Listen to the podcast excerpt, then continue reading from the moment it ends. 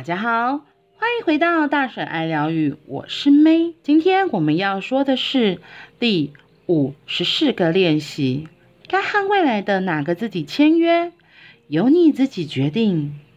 在异想天开的事，看来绝不可能实现的大梦，在你想到的瞬间，它就存在于宇宙的某处。所有你想得到的事，都存在于宇宙中。你自身的记忆，也就是说，你之所以想得出来，是因为那个现实已经存在于宇宙的某处，而你正在实现它。宇宙之中有成了大富翁，身心富足的你，也有一屁股债，要死不活的你。你下订单，下了哪个自己？将来的道路就会改变，行动也会改变。年收一亿日币的你，负债五亿日币的你，想选择成为哪一个你，都是你的自由。你能自由选择想要的体验，而且一定会实现。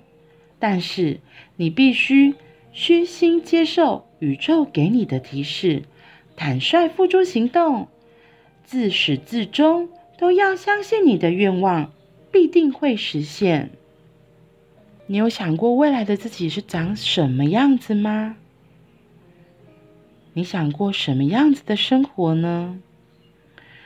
是可以开着超跑，年收一亿日币的小池，还是搭着私人飞机，年收五亿日币的小池，还是一屁股债，要死不活的小池？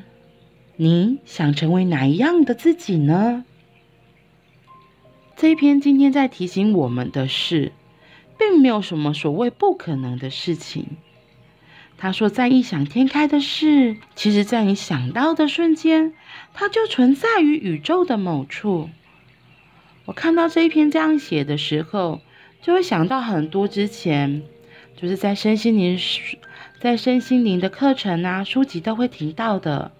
就是现在、未来、过去、现在、未来，其实都是同时存在的，并没有所谓的过去、现在、未来。重点是你为什么想到这个主意？会不会是未来的你在跟现在的你敲门，提醒你，现在就是可以赶快做这件事情的时候了？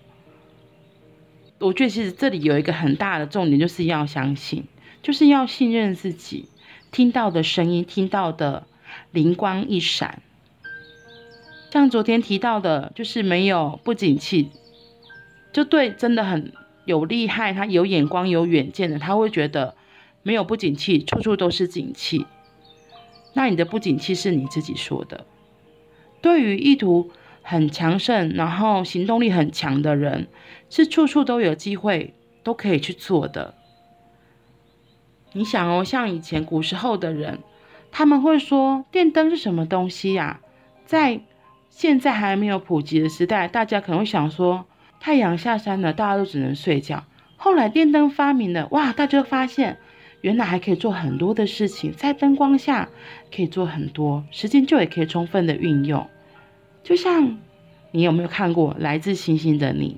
它里面有个很可爱的点子，它跟过去的自己，因为他那时候在古代的时候，因为穿越到未来了，他就发现哦，现在的手机很厉害，然后拍照功能啊，然后电话啊，然后还有笔记什么功能都是非常的强的，所以他就提醒他的后代，跟他们讲说，以后如果可以投资这个产业，一定要积极的投资，因为这就是一个会赚钱的产业。所以，如果现在的你有什么主意的话，真的是有可能是未来的你在提点你，记得这件事情是可以做的。你有可能想象得到，十年前、二十年前，传统的相机一定要用底片，然后才能拍照。你能够想象现在手机随便打开就可以啪啪啪，而且还可以调整场景啊，然后拍摄的角度啊，甚至也可以定时嘛，也可以连拍。这很多都是在一二十年前我们没有想到是可以发生的事情。所以科技日新月异，其实真的什么都有可能。如果你有什么好主意，有什么好点子，就先去做了，不用想，真的，我觉得真的就是要先行动。再次强调，你能自由选择想要的体验，而且一定会实现。但是你必须虚心接受宇宙给你的提示，然后坦率地付诸行动。至始至终都要相信你的愿望必定会实现。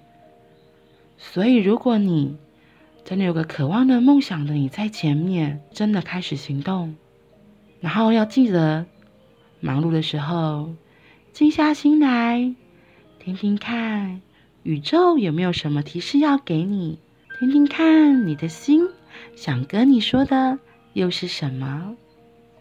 这个真的很重要。接收老天的提示和自己内心的提醒，然后继续行动吧。祝福你能够到达未来的自己，离未来的自己越来越近，越来越近。你每踏出一步，就更靠近那一个自己。